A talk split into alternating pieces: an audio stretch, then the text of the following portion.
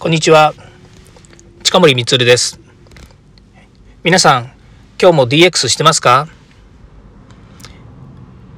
今日は、車でですね、ちょっとお出かけしようかなというふうに思っていまして、今、家族と一緒に出かけている途中です。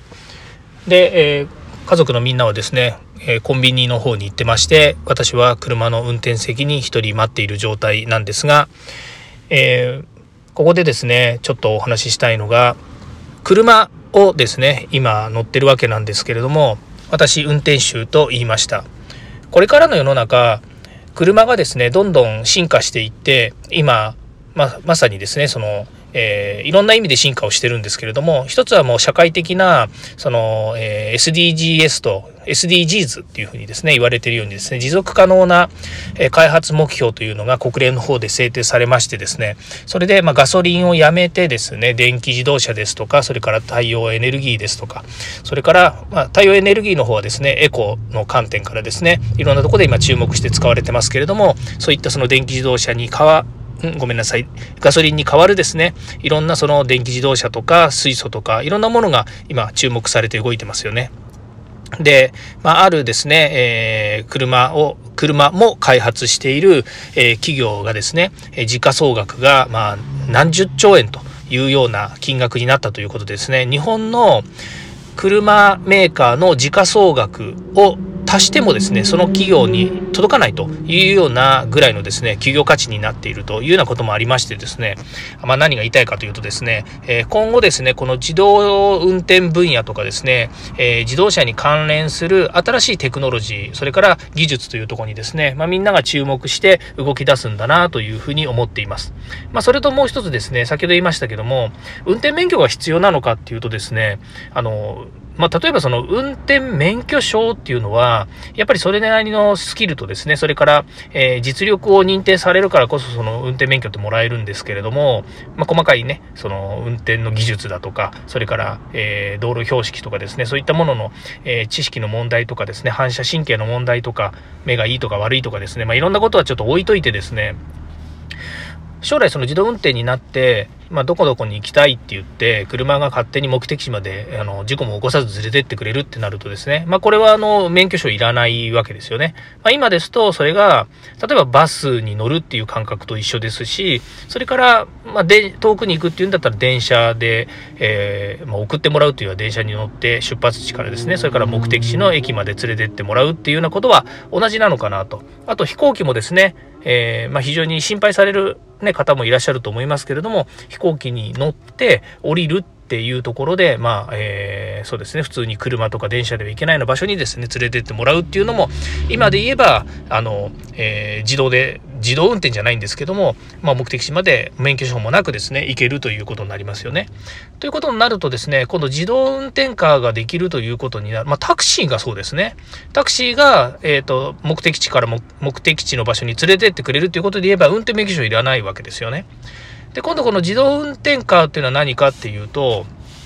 車がですね、まあ、自分の持ってる車に限らず、えー、自動でその場所に連れてってくれる。そして事故を起こさずに連れてってくれるっていうようなですね、まあ、こういった、えー、まあ、未来のような話だったんですけれども、今もう実現しつつあるわけですよね。まあ、それは今スマートシティとかそういうところで実証実験したりとか、またはですね、そういった特区と言われている場所でですね、えー、新たにその自動運転の、え実証事業をやったりしていて、まあ、ある程度効果が見えている、えいい成績、成績というんですかね、えー、使える程度になるんだろうなというところが見えてきてるっていうことがありますよね。まあ、そういうことを考えるとですね、えー、まあ、僕らが小さい頃はですね、そんな自動運転とかですね、自動運転カーなんていうのは、まだまだですね、ほんと未知の領域だったと思うんですけれども、まあ、ここに来てですね、えー、実用化がされてきて、えー、どんどんどんどんですね、えー、いい方向に向かってるんじゃないかなというふうに思います。で、私はそういった意味で、その IT、えそれから、え IoT、AI、それから DX、こういった話をしているとですね、どうしてもその辺ですね、どんどん気になっていっちゃうんですが、一個人ですね、一般市民で考えると、まあ、免許証もいらずにですね、えっ、と、まあ、目的地についていける。で、車も持たなくてもいいですし、それから社会に優しいエコカーみたいなものでですね、えー、いつでも乗れるようになるというのは、これはもうすごくあの個人的にはいい話ですしまたあのどんどんですね、えー、この先、えー、自分が車を運転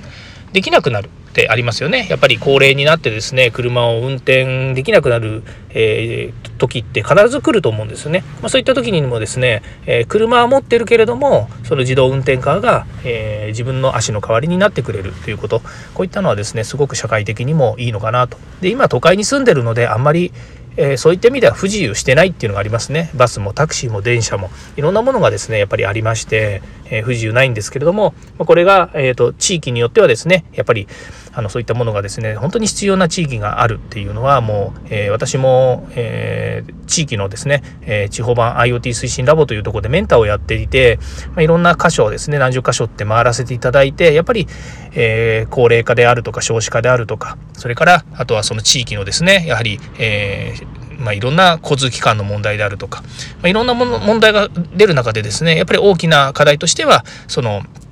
高齢化のですね足の問題っていうのはすごく言われています。まあ、バスが少なくなってるとか電車がなくなるとかそれからあとは、えー、災害によってですね、えー、寸断されるもの道路とかですねそれから線路とかも寸断されることも過去ありましたよね。まあ、そういった、えー、まあ、BCP というんですかね、え継続する生活を必要とする中でですね、えー、新しいテクノロジーを上手に活用していくっていうのは大切なことなんじゃないかなというふうに思います。えー、今日はですね昼間ですね。今お昼過ぎなんですけどこの時間帯にちょっと配信をしてみました、えー、やっぱりですね自分で、えーと、いろんなものを体験していることからですね、えー、それがまどういった、え、まあ、